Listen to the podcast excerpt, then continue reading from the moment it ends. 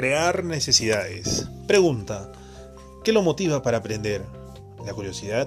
¿El sentido de la realización? ¿El temor a fracasar? ¿El dinero? ¿La insatisfacción? ¿La diversión? ¿Aprender por el gusto de aprender? Nos guste o no, somos criaturas que respondemos a estímulos. Nuestros comportamientos se modelan merced a motivos básicos como recibir una recompensa y evitar el castigo.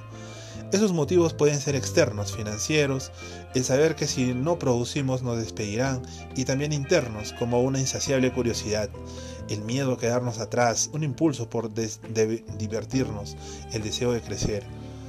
Cuando nos damos una razón para aprender estamos inclinándonos a progresar más rápidamente.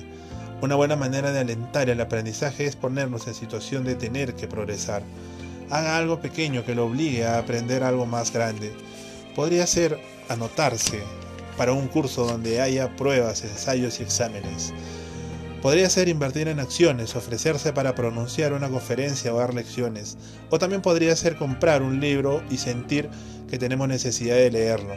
La necesidad es la madre del aprendizaje.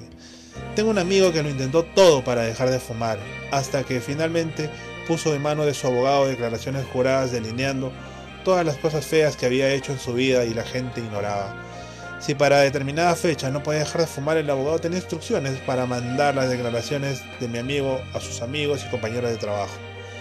El temor a que tanta ropa sucia pudiera salir a la superficie fue suficiente para que mi amigo no volviera a encender un cigarrillo. Consejo, póngase en una posición tal en que tenga la imperiosa necesidad de actuar.